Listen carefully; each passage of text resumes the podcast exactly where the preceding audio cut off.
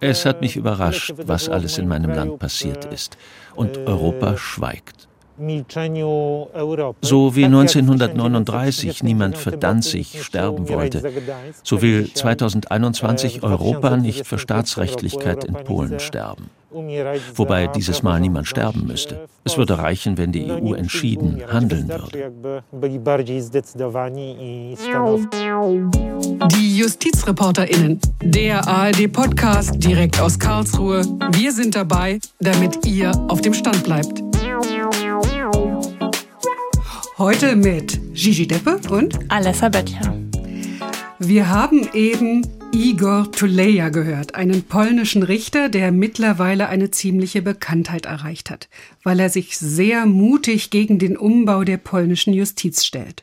Sein Vorwurf, Europa engagiert sich nicht genug für den Rechtsstaat in Polen. Es sei so wie 1939. Das ist natürlich ein harter Vorwurf und wir wollen dem heute mal nachgehen. Wie steht es aktuell in Polen um den Umbau oder vielleicht ist das Wort Umbau nicht passend, vielleicht müssten wir eher von Zerstörung des Rechtsstaats sprechen. Und falls ihr euch nicht so richtig vorstellen könnt, wie sich das für die Menschen in Polen anfühlt und was das für massive Konsequenzen hat, Stellt euch einfach mal vor, ihr müsstet zu Gericht. Es ginge um irgendeine Verordnung, die die Regierung gerade erlassen hat, zum Beispiel, bei uns ja ganz passend, eine Corona-Verordnung. Ihr seid dagegen, aber von eurem Richter wüsstet ihr, dass der ein strammer Parteisoldat ist, ein glühender Verehrer der aktuellen Regierung, vielleicht auch einer mit den besten Beziehungen in die obersten Kreise. Euch wäre bestimmt mulmig. Und wenn ihr mit Bekannten darüber sprecht und die sagen nur, du weißt doch, heute wird man nur Richter, wenn man ein guter Freund der Regierung ist, dann wäret ihr vielleicht endgültig mutlos. Und nicht nur ihr wäret mutlos, viele andere auch. Gibt es Konflikte zum Beispiel zwischen zwei Firmen, bekämen die die Sache nicht geregelt und schon hätte die Sache Auswirkungen auf die Wirtschaft. Die Unabhängigkeit von Richterinnen und Richtern ist eine äußerst wichtige Grundlage für den Rechtsstaat. Wenn es kein Vertrauen in die Unabhängigkeit gibt, dann kann alles andere eben auch nicht funktionieren. Und deswegen ist so wichtig, was in Polen passiert.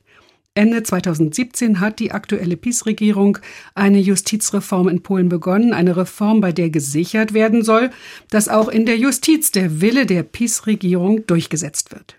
Ich will jetzt erst einmal meinen Kollegen Jan Palukat fragen. Er lebt in Warschau, ist unser Korrespondent und er kann uns etwas über die aktuelle Lage erzählen. Herr Palukat, meine erste Frage, wie ist das im Alltag in Polen? Reden die Menschen über die Justiz? Also zum Beispiel die Verkäuferin aus dem Supermarkt oder der Taxifahrer. Finden die auch, dass sich da was äh, zum Schlechten hin verändert in ihrem Land? Also äh, es gibt auch einige, um das mal gleich umzudrehen, äh, die glauben, dass sich was zum Guten verändert. Das kommt so aus, aus dem Milieu, wo gesagt wird, die da oben. Ähm, jetzt sind ja, äh, ist ja die derzeitige Regierung eigentlich sind die da oben, aber damit werden halt Institutionen gemeint. Die, die Richter da, die machen irgendwas äh, in ihrem eigenen Interesse. Das ist schon auch weiterhin populär in mhm. manchen Kreisen. Und äh, da hören wir, wenn wir durchs Land ziehen, durchaus auch Leute, die sagen, äh, endlich räumt mal einer auf mit diesen ganzen elitären äh, Einrichtungen da. Und dann gibt es natürlich Menschen eher in den großen Städten, eher mit einem weitergehenden, auch akademischen Bildungshorizont, die besorgt sind. Aber es gibt ja so eine Vielzahl von Problemen, die den Menschen hier, wir hatten ja auch die Pandemie hier und all die Folgen. Polen ist ein sehr stark auch auf Eigeninitiative basierendes Land, also viele solche Selfmade-Selbstständige hatten jetzt große Probleme. Es gibt ja andere große Themen, zum Beispiel die Abtreibungsfrage. Und deswegen würde ich jetzt nicht sagen, dass außerhalb von akademischen Zirkeln äh, der Rechtsstaat ein ganz großes Thema ist, wobei bei dem Thema äh, Verschärfung des Abtreibungsrechts bis hin zu einem praktisch ja Totalverbot natürlich vielen äh, doch klar wurde, die sich sonst nicht mit Justiz beschäftigen, äh, dass, es, äh, dass das hier ineinander spielt. Denn es war ja das Verfassungsgericht, das den Weg freigeräumt hat. Und das Verfassungsgericht wiederum wurde ja ganz zu Beginn der sogenannten Justizreform hier auf sehr, sehr fragwürdige Weise umgebaut und gilt seither als befangen. Wir müssen noch mal rekapitulieren. Also für alle, die das nicht so ganz akribisch verfolgen konnten, was sind jetzt noch mal die wichtigsten Änderungen? Wo wurde die polnische Justiz umgebaut? Oder ist wirklich die Frage, wo man anfangen muss, denn es wird weiter. Wir haben äh, auch letzte Woche wieder neue Reformen, sogenannte Reformvorschläge gesehen. Im Kern äh, ging es äh, von Anfang an um, würde ich jedenfalls sagen, um zwei Hauptstränge. Das eine ist, ähm, den ganzen Apparat so zu reformieren, dass in Anführungsstrichen die richtigen Leute überhaupt in Richterposten kommen bzw. befördert werden. Dazu wurde die Institution, die hier dafür zuständig ist, Richter zu berufen, so umgebaut, dass jetzt die Politik entscheidet, wer dort drin ist und dann wiederum diese Institution entscheiden kann, wer Richter werden kann. Das ist die eine große Baustelle, die sehr, sehr äh, umstritten ist, weil in der polnischen Verfassung eigentlich drin steht, dass diese Einrichtung, das nennt nennt sich Landesjustizrat, ähm, unabhängig ist. Und es waren bisher im Wesentlichen Richter äh, dort drin, die entschieden, äh, entscheiden konnten, wer Richter wird. Und die zweite Frage ist, ähm, ob es gelingt, unangepasste Richter zu disziplinieren. Jedenfalls ist das meine Lesart. Die Regierung stellt das natürlich anders dar. Sie hat dazu eine sogenannte Disziplinarkammer aufgebaut aus völlig neu handverlesenen Richtern, die alle im Verdacht stehen, der Partei zumindest nahezustehen. Und diese Kammer geht gegen Richter vor.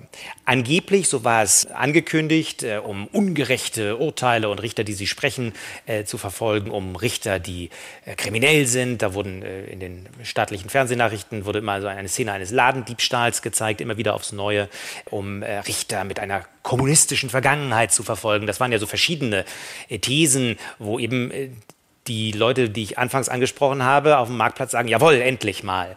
Äh, es zeigt sich aber, dass diese Disziplinarkammer doch gegen Richter vorgeht, die ihres Amtes walten und eigentlich in allen Fällen, die wir vorliegen haben, Dinge gemacht haben, die der Regierung nicht gefallen.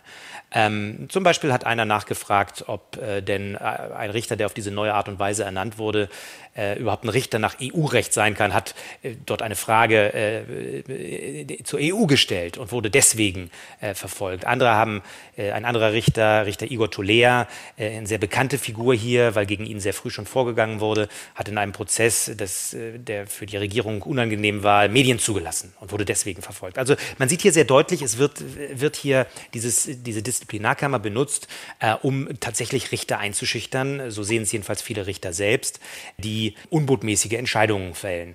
Und äh, wir können uns mal äh, anhören, was dazu Richter Bartlomiej Przymuschinski sagt. Er ist der Sprecher eines kritischen Richterverbandes hier, der heißt Justitia. Äh, und der spricht inzwischen von einem, im Englischen heißt es ja Chilling-Effekt, also von einem einschüchternden Effekt aufgrund dieses Vorgehens. Er sagt nämlich, die Politiker haben sehr viel dafür getan, sagt er, dass äh, Richter eingeschüchtert sind. Alle sehen ja, was mit Richtern wie Pavel Juschischin, Igor Tolea passiert, die bestraft wurden für Urteile, die sie gefällt haben. Das soll ein Signal von Politikern an Richter sein. Achtet darauf, welche Urteile ihr fällt. Wenn das politisch unbequem ist, dann bekommt ihr Probleme. Also, wenn jemand heute ins Gericht geht, dann soll er ja Hoffnung haben, dass da ein mutiger Mensch sitzt und dieser Einschüchterung nicht erliegt, dass er keine Angst davor hat, möglicherweise seine Karriere zu riskieren, wenn ein Urteil fällt. Aber das soll ja eigentlich nicht Sinn der Sache sein, des Justizwesens in einem europäischen Staat. Da sollte es nicht auf den persönlichen Mut des einzelnen Richters ankommen, sondern es muss eine Garantie für Richter geben, dass sie nicht politisch verfolgt werden, wenn sie bestimmte Urteile fällen, damit eben nicht die Situation eintritt, dass eine Person, die verloren hat, den Verdacht schöpft, vielleicht steht dahinter was ganz anderes als Rechtsprechung äh, und ein politischer Antrieb. Soweit Richter Bartlomiej Pschimuschinski und vielleicht kann ich noch ergänzen, äh, die Disziplinarkammer kann äh, nicht nur irgendwelche Tadel aussprechen, sondern sie kann Richter absetzen, an ihrer Berufsausübung hindern. Richter Tuller, den ich schon erwähnte, der bekommt weniger Geld. Also da geht es ans Eingemachte und da muss man nicht nur Rückgrat haben, sondern man muss dann auch davon ausgehen, dass man seine ganze Existenzgrundlage jedenfalls nicht mehr vollständig hat. Und da würde ich schon sagen, braucht man Mut zu. Und es ist übrigens erstaunlich, wie viele hier doch diesen Mut haben. In einem anderen umkämpften Bereich im Journalismus habe ich festgestellt, dass doch sehr viele doch in Ostdeutschland sagte man Wendehälse, ja, jetzt, jetzt doch sehr gern auch die andere Melodie singen.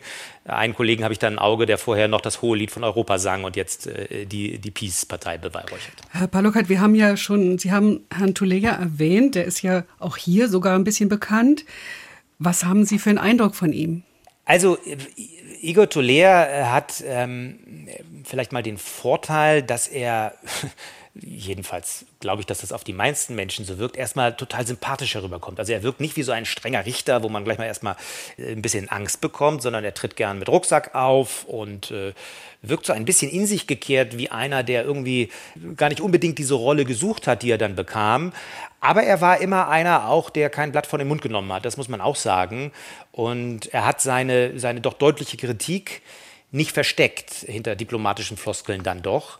Das hat es natürlich der politischen Seite äh, auch ein bisschen einfacher manchmal gemacht zu sagen, seht mal her, das ist ein Politiker, das ist gar kein Richter. Da sind wir natürlich in einem Grenzbereich, denn Richter sollen ja Recht sprechen. Aber die Richter, die jetzt hier auf die Straße gehen und gegen die Peace demonstrieren, sagen halt, was sollen wir machen? Es geht ja um die Grundlagen unseres Berufs.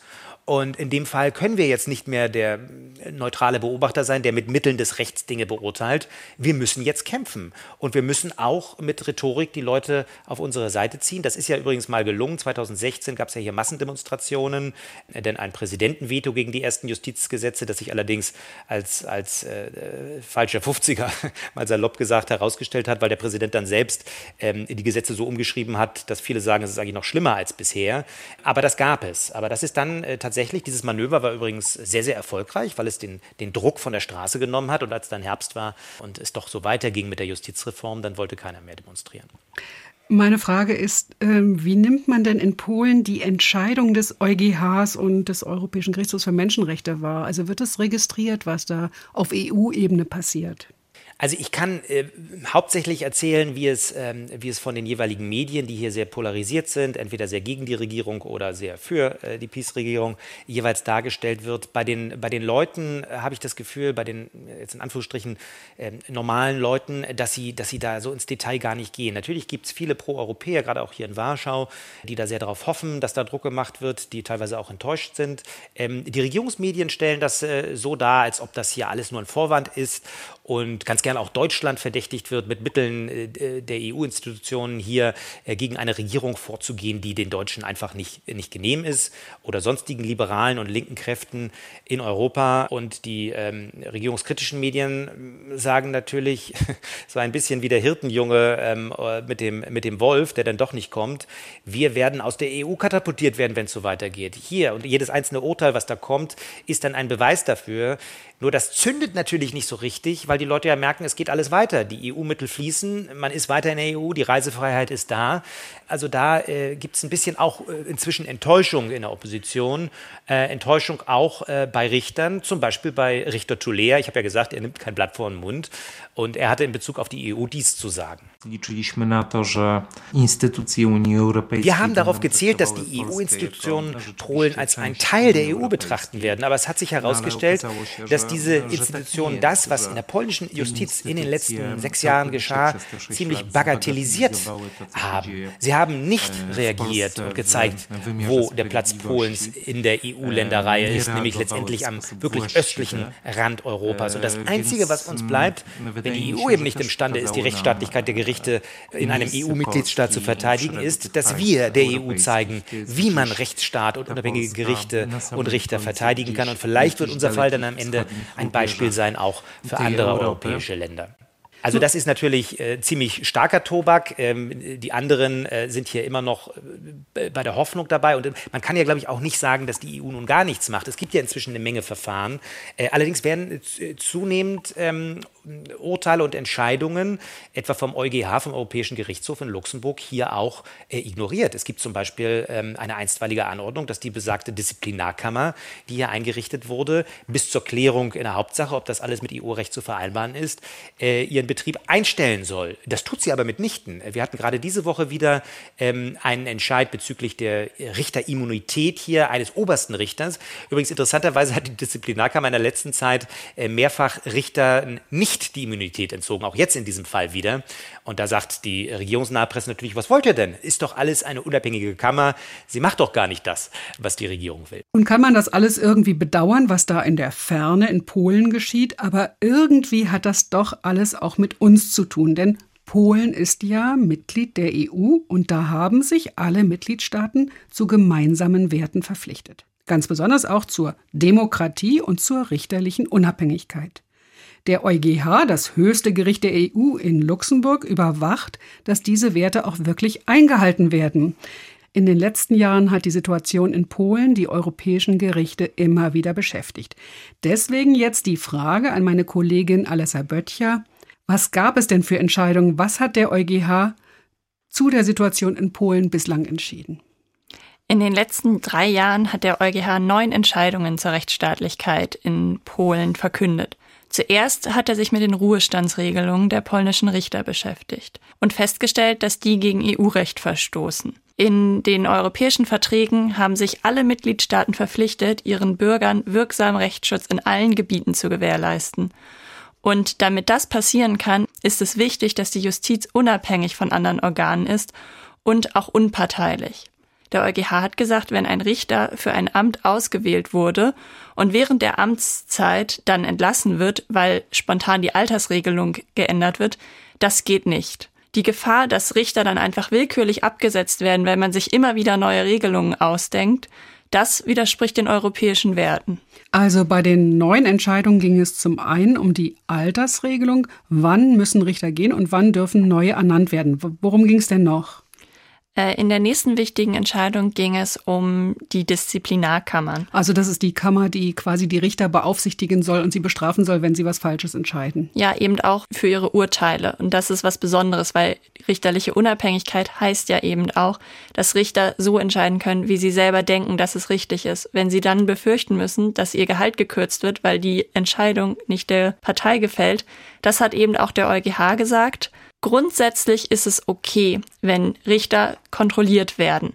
Das ist wie in jedem anderen Job auch, das ist grundsätzlich in Ordnung. Aber wenn sie kontrolliert werden, dann eben von Gremien, an die die gleichen Anforderungen gestellt werden wie an die Gerichte selbst. Hat jetzt der EuGH dann das sozusagen das Gesetz geändert, das polnische Gesetz? Nee, das kann der EuGH nicht machen. Der EuGH kann nur sagen, so wie ihr das macht als Mitgliedstaat, das funktioniert nicht, bitte ändert das. Was und wie genau dann geändert wird, das muss sich der Staat selber überlegen.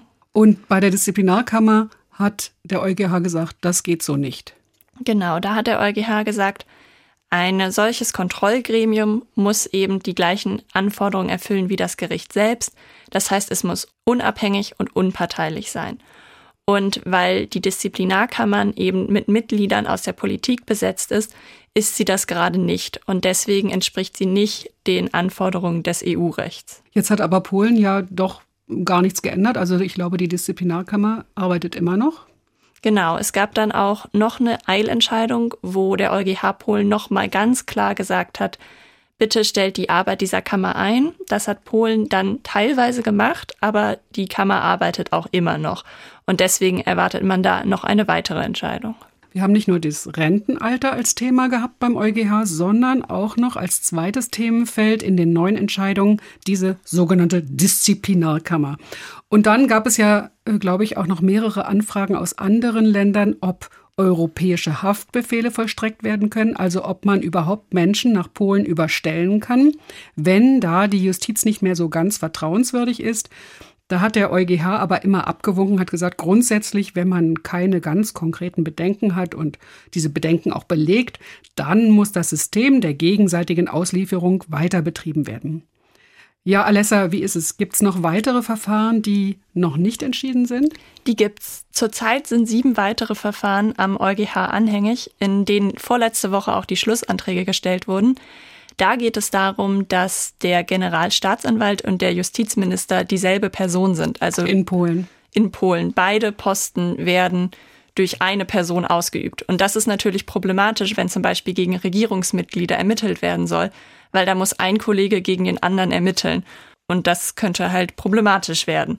Und außerdem wird ja auch noch die endgültige Entscheidung zu den Disziplinarkammern erwartet. Am Rande sollten wir sicherlich auch noch erwähnen, dass auch das andere europäische Gericht, der Europäische Gerichtshof für Menschenrechte, der ja nichts mit der EU zu tun hat, der in Straßburg sitzt, dass der sich auch mit Polens Justiz beschäftigt hat. Ja, und der hat auch erst vor kurzem entschieden, das Verfassungsgericht in Polen ist unrechtmäßig besetzt. Die Regierungspartei habe da zu viel Einfluss auf die Auswahl der Richter. Herr Palukat, jetzt hat ja das Verfassungsgericht in Polen äh, angekündigt, sich damit beschäftigen zu wollen, ob, wir, ob man denn überhaupt äh, EuGH-Entscheidungen in Zukunft noch anerkennen will in Polen. Da soll es ja wohl eine Verhandlung demnächst geben. Was erwarten Sie sich davon? Ja, das ist ja hier äh, inzwischen in diesem Jahr ähm, so der, der Dauerbrenner. Wir hatten jetzt schon zwei Termine und natürlich guckt Polen und guckt auch Europa darauf, ob hier äh, dann am Ende das Verfassungsgericht, das geleitet wird von einer engen Vertrauten des Peace-Parteichefs hier, Jarosław Kaczynski, tatsächlich sagt, EU-Recht hat hier keinen ersten Rang. Das, was wir hier für richtig halten, spielt bei der Justiz äh, die erste Rolle. Ähm, man argumentiert ja hier in der Politik schon die ganze Zeit, dass das eine Kompetenzanmaßung ist, dass die Justiz eben Sache der Nationalstaaten ist.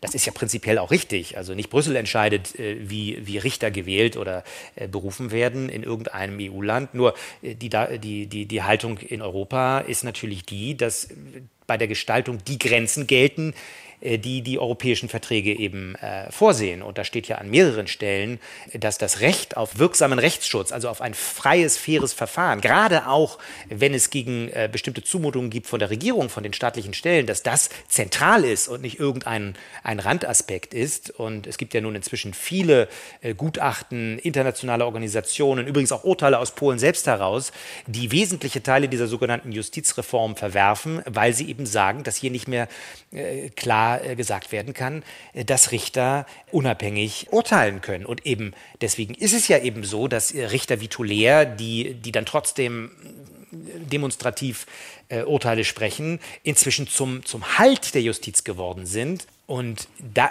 an der Ebene wird es natürlich jetzt schwierig, weil dadurch, dass immer größere Teile der Justiz selbst jetzt im Prinzip salopp gesagt von der Peace-Partei übernommen wurden. Das Verfassungsgericht, habe ich ja eingangs gesagt, war eines der ersten Institutionen, äh, wo es durch eine äh, sehr, sehr fragwürdige, wahrscheinlich illegale Umbesetzung eben dazu kam, dass das Gericht inzwischen von vielen hier ähm, als Vehikel äh, der Regierungspartei wahrgenommen wird.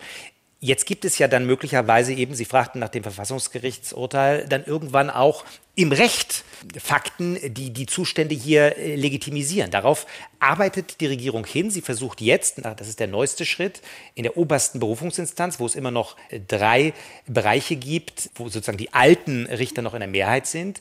Dort wird jetzt in einem neuesten Schachzug offenbar versucht, wir sind noch dabei, uns dieses Gesetz, das aus der Feder des Staatspräsidenten kommt, genauer anzuschauen. Dort wird offenbar versucht, durch kommissarische Präsidenten dort äh, der einzelnen Bereiche die Kontrolle zu bekommen bekommen, die offenbar, so sieht es wohl der Plan vor, direkt vom Präsidenten eingesetzt werden. Also man sieht schon, wir sind jetzt in einer anderen Stufe angekommen. Vorher ging es darum zu kämpfen gegen die unabhängige Justiz. Zunehmend wird jetzt die Justiz selber zum Vehikel, um Dinge durchzusetzen. Der bekannteste Fall ist eben das berühmte Abtreibungsurteil, das von vielen so wahrgenommen wurde, als ob es hier sozusagen den Regierungsauftrag erfüllt. Man kann das natürlich schlecht belegen. Das Verfassungsgericht hat auch schon früher sehr konservative Urteile zur Abtreibungsthematik Thematik gefällt. Und man argumentiert natürlich dort auch juristisch. Äh, es ist ja immer schwierig, dann, gerade wenn das Verfassungsgericht etwas fällt, dann von außen zu sagen, dieses Urteil ist aber jetzt politisch. Das wird natürlich schon gut verpackt. Und das macht natürlich das, das, die Problematik hier immer größer. Denn wenn man sich überlegt, ob das irgendwann alles mal rückabgewickelt werden soll, dann ist ja die große Frage, welche Urteile gelten jetzt eigentlich? Was ist mit den Richtern, die überall im Amt sind? Was ist mit ihren Urteilen? Das ist eigentlich kaum noch aufzudröseln. Und mir mhm. hat ganz am Anfang hier in meiner Zeit als Korrespondent ein Rechtswissenschaftler gesagt, vielleicht ist das ja auch das Ziel. Den Rechtsstaat so zu desavouieren, so unmöglich zu machen, dass dann irgendwann der starke Mann sich hinstellen kann und sagt, seht mal her, mit diesen ganzen Gerichten, das funktioniert sowieso nicht. Oh je. Ähm, wir müssen hier mal durchgreifen. Das sind keine schönen Zukunftsperspektiven. Wir haben ein super intensives Bild bekommen durch das, was Sie geschildert haben. Ganz herzlichen Dank, Jan Palukat, direkt aus Polen, der neueste Stand. Vielen Dank, dass Sie uns berichtet haben. Unter deutschen Juristen wird übrigens davor gewarnt, sich zu sehr in Polen einzumischen. Das sei eine zweischneidige Sache, denn wir würden ja auch nicht wollen, dass die EU bei uns zu viel bestimmt. So sagt es zum Beispiel der deutsche Rechtsprofessor Martin Nettesheim von der Universität Tübingen, mit dem ich vorab über das Problem gesprochen habe.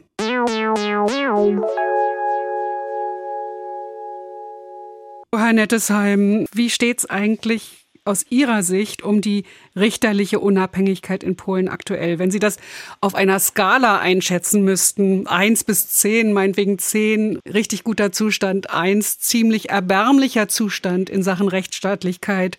Wie schlimm steht es um das Land? Was denken Sie? Es ist sicher keine gute Entwicklung und es ist sicher auch nicht eine Entwicklung, wie man sie ab 1990, als Polen eben dann zu den liberalen Staaten hinzustieß, äh, so erwartet hätte. Eine echte Quantifizierung fällt schwer, einfach deswegen, weil ja die polnische Justiz sehr unterschiedlich zusammengesetzt ist. Es gibt hochgradig politisierte Gerichte wie das, den Verfassungsgerichtshof und daneben Gerichte, die sagen wir, weiter aus dem Blickfeld der politischen Akteure in Warschau in der Ferne liegen und deswegen nicht so politisiert sind. Aber es ist sicher keine gute Entwicklung, nicht wie hier also versucht wird, die Justiz äh, politisch an die Kandare zu nehmen. Die EU kritisiert Polen ja regelmäßig. Der EuGH hat in einigen Entscheidungen auch die Rechtswidrigkeit einzelner Regelungen festgestellt. Haben Sie den Eindruck, dass das irgendwas bewirkt? Finden Sie, dass die Regierung in Polen reagiert? Es ist sicher, was man hört, auch in politischen Gesprächen mit polnischen Politikern, es ist sicher ein Denkprozess im Gange. Auf der einen Seite ist deutlich geworden, dass derartige Eingriffe die Stellung als Mitglied in der Europäischen Union berühren und dass das eben heutzutage Fragen sind, die die Mitgliedstaaten nicht mehr in vollständiger Autonomie und vollständig unabhängig ähm, beantworten können, behandeln können und so. Auf der anderen Seite äh, fragt man sich natürlich manchmal auch, ob da jetzt nicht möglicherweise eher äh, eine Art sich eingraben zu beobachten ist, dass man also letztlich sagt, jetzt erst recht, wir lassen uns in diesen Fragen, die ja europarechtlich eben in der Tat so in so einem Ambivalenzbereich äh, sich bewegen, wir lassen uns da nicht reinreden und machen es erst recht. Man könnte auch sagen, der polnische Justizumbau ist eine rein innerstaatliche Frage. In der Tat ist es europarechtlich so, äh, dass sich derartige Fragen in einem äh, Ambivalenzbereich bewegen. Äh, man hat sich damals bei der Aushandlung des Lissabon-Vertrags darauf geeinigt und das auch in den Verträgen festgeschrieben, dass die Mitgliedstaaten der Europäischen Union sich auf bestimmte gemeinsame Werte verpflichten. Das steht so in Artikel 2 EU-Vertrag drin. Dazu gehören Rechtsstaatlichkeit, Demokratie und so weiter. Man hat aber nicht konkret gesagt, was jetzt unter Demokratie Demokratie, Rechtsstaatlichkeit und so weiter zu verstehen ist. Und wer also die auch liberalen Staaten, westlichen Staaten der Welt anschaut, sieht halt da sehr unterschiedliche Modelle von äh, Staaten wie der Bundesrepublik Deutschland mit einer super starken Verfassungsgerichtsbarkeit bis hin sagen wir, zum Vereinigten Königreich, das ja sicher rechtsstaatlich und demokratisch ist, ähm, die also in dieser Form überhaupt keine Verfassungsgerichtsbarkeit haben.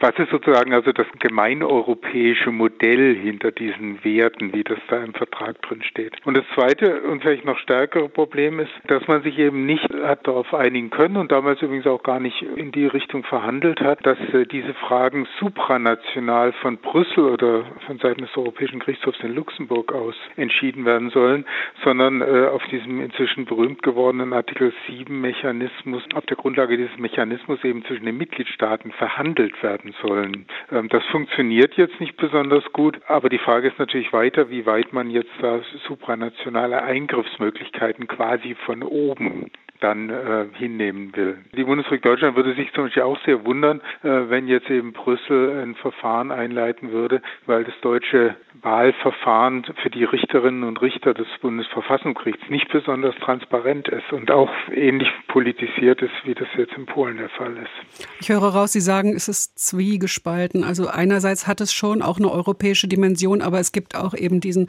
rein nationalen Aspekt. Wie vereinbart man das miteinander? Also wo, wo geht's hin? Was denken Sie? Ja. Die Europäische Union ist ja insgesamt ein Konstrukt, das an allen Ecken, äh, auf die man schaut oder in die man hineinschaut, äh, Kompromisse hat. Sie ist auch von ihrer Grundkonstruktion her eben weder ein klarer Bundesstaat, wo eben dann von oben, quasi von Brüssel aus all diese Fragen vorgegeben würden, noch ein reiner Staatenverbund, wo dann also, so wie bei der Welthandelsorganisation, bestimmte materielle Ziele verfolgt werden, im Übrigen aber jeder Staat machen kann, was er will. Und diese, diese Ambivalenz, wie Sie gerade sagten, Frau Döppe, die die lässt sich weder in die eine Richtung, wie das also manche in Brüssel einfach machen wollen, noch in die andere Richtung, also so wie das jetzt manche mitgliedstaatliche Politiker in Polen und auch Ungarn, die sagen, ja, das ist unsere Sache, mischt euch nicht ein, auflösen.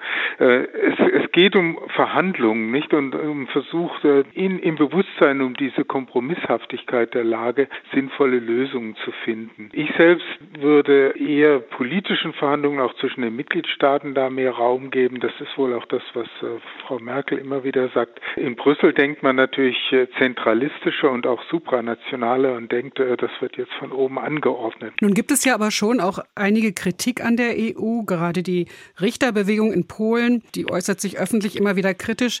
Müsste die EU nicht doch mehr machen, weil es so schlecht steht um die polnische Justiz?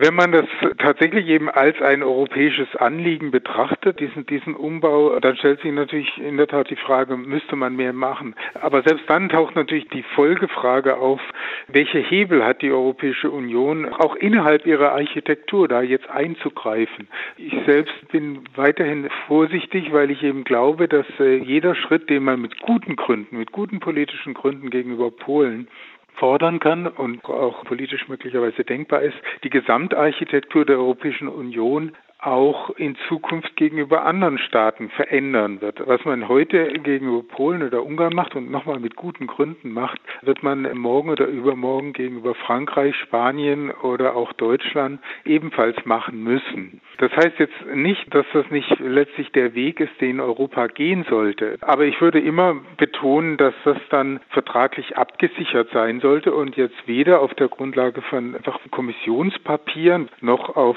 EuGH-Entscheidungen Entscheidungen, die, die häufig ja auf wackeliger vertraglicher Grundlage stehen, geschehen sollte, sondern dann sollte man das eben jetzt in der Konferenz über die Zukunft Europas thematisieren und dann eben auch einverständlich vereinbaren. Dann hat das eine hinreichende demokratische Grundlage. Für alle, die, die sich nicht so auskennen mit den Möglichkeiten der EU, was konkret wäre denn überhaupt denkbar? Was könnte die EU machen? Was könnte der EuGH machen?